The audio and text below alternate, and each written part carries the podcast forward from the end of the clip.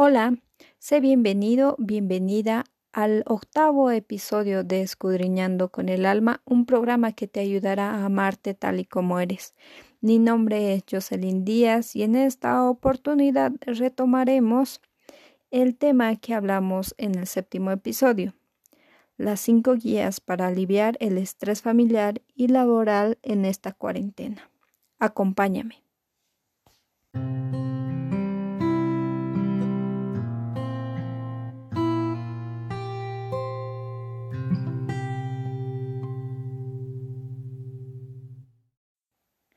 Bien, hoy hablaremos de la segunda guía, que es recomendaciones para organizar el trabajo de los escolares en casa, hecha por Paola Marchant de la Academia de la Escuela de Trabajo Social.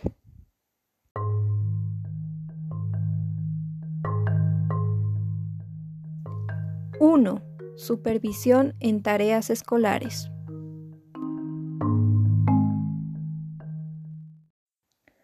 Como padre o madre debes acompañar a tu niño hasta asegurarte que entendieron las instrucciones.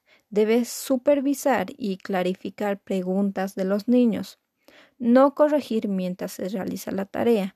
Cuando termine, conversa sobre cómo lo hizo y dale la oportunidad de hacerlo de nuevo si cree que puede mejorar. Para los niños es importante sentirse acompañados más de la ayuda en sí.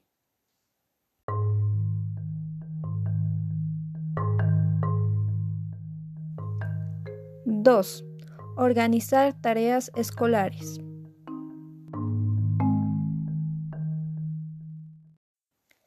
Trata de que tu niño o niña realice de uno o dos tareas al día en lo posible. Elige las tareas favoritas para comenzar. Debes motivar a hacer tareas artísticas o deportivas que se puedan realizar en la casa y luego empiezas con las materias más troncales, como sería lenguaje, matemáticas, pero si estas materias son de su agrado, empieza con ellas. Siempre hay del niño una inclinación por las artes, por la educación física, pero viendo la materia que le gusta, puedes comenzar por ahí.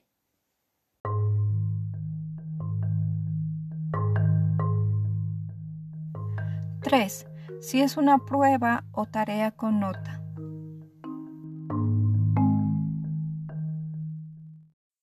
Como padre, debes decirle que haga su mejor esfuerzo y que no se ponga nervioso decirle que demuestre lo que sabe y que exprese lo que aún no sabe o falta por aprender.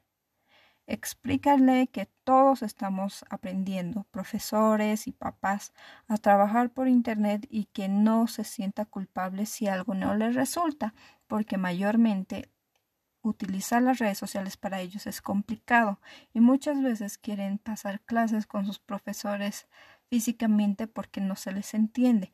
Entonces tú debes explicarle bien por qué esta situación y que para todos es difícil.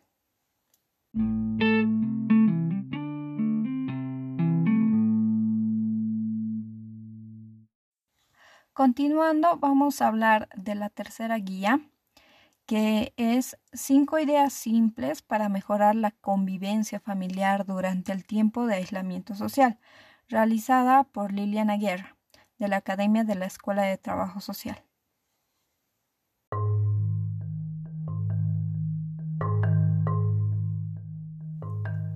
Uno. Acuerdo familiar.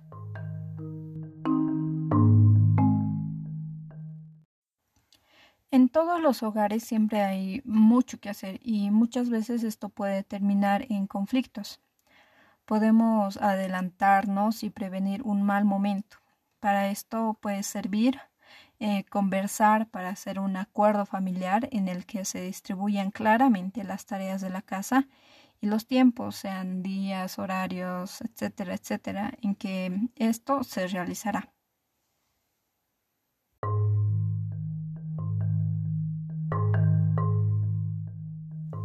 Dos momentos de compañía y momentos de soledad.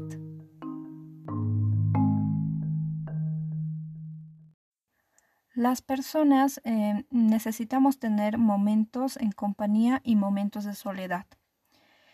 Esto es difícil de lograr en la situación que estamos viviendo, pero es muy necesario. Para lograrlo se puede acordar rutinas que incorporen momentos en que todos puedan estar juntos, por ejemplo, en las horas de comida, ver una película y también encontrar espacios todos los días donde cada persona puede estar sola. Porque el estar solo no solamente es significado de depresión, de, de Mm, no sé yo, de quedarse solo, aislado. No, también es algo bueno para nosotros el estar con nosotros mismos.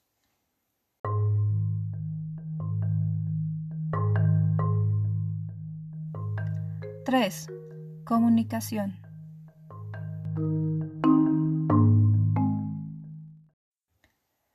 Hablar honestamente de los temores que cada uno tiene está muy bien ya que esto no solo sirve para que todos podamos desahogarnos y bajar la ansiedad, sino que para saber lo que el otro está sintiendo y relacionar o relacionarnos de acuerdo a esto. Em, esto es un buen ejercicio que nos permite escucharnos genuinamente y demostrar el interés y amor que nos une de una manera simple.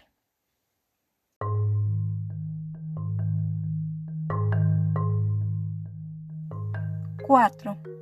Escuchar y aprender.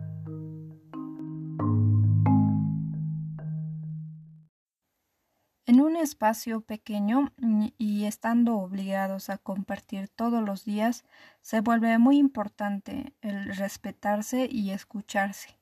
Para esto hay que tener cuidado con las palabras que usamos para hablar con los demás. Eh, fijarse especialmente en escuchar con atención, al otro cuando necesita algo, pedir por favor, agradecer las cosas por pequeñas que sean para tener una mejor convivencia.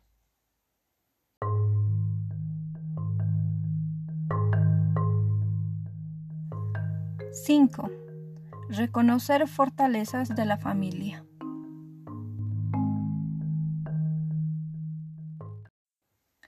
Cada familia ha logrado llegar donde está gracias a la fortaleza y aspectos positivos que tiene cada uno de sus miembros, y así también a las fortalezas que tienen todos juntos. Em, tomarse un momento para conversar a la hora del almuerzo, de la cena, de las cosas que les gusta de su familia, de lo que les trae buenos recuerdos, de las anécdotas compartidas. Em, es importante generar momentos de encuentro y unión que hoy permitan enfrentar las dificultades y apoyarse entre todos para salir adelante y juntos y así también eh, dar a conocer lo mucho que quieres a tu mamá, a tu hermano, a tu tío. Es muy importante en esta época sentirnos amados y hacer sentir al otro amado.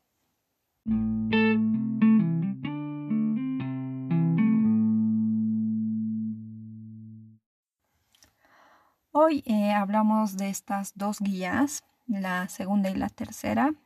Una, que recomendación para organizar el trabajo de los escolares en casa, ya que hay mucha gente que eh, quizás me escucha o no, pero también es dirigida para ellos que tienen hijos, niños, y no sabe cómo organizar esos trabajos y cómo hacerlas realizar a su debido tiempo o cómo a sus niños les gustaría hacerlo. Y también hablamos de ideas para mejorar la convivencia familiar, ya que muchos de nosotros quizás no vive con su familia y ahora le tocó pasar la cuarentena con ella. Em, tal vez hay gente que se la pasaba en el trabajo y solo iba a dormir en la casa o que estaba en la universidad y que iba a dormir en la casa y demás. Entonces es de mucha importancia saber cómo manejar estas ideas y Espero también que les haya gustado a ustedes y lastimosamente vamos a tener que dividir de nuevo este, este tema en el siguiente episodio ya que nos falta dos guías más.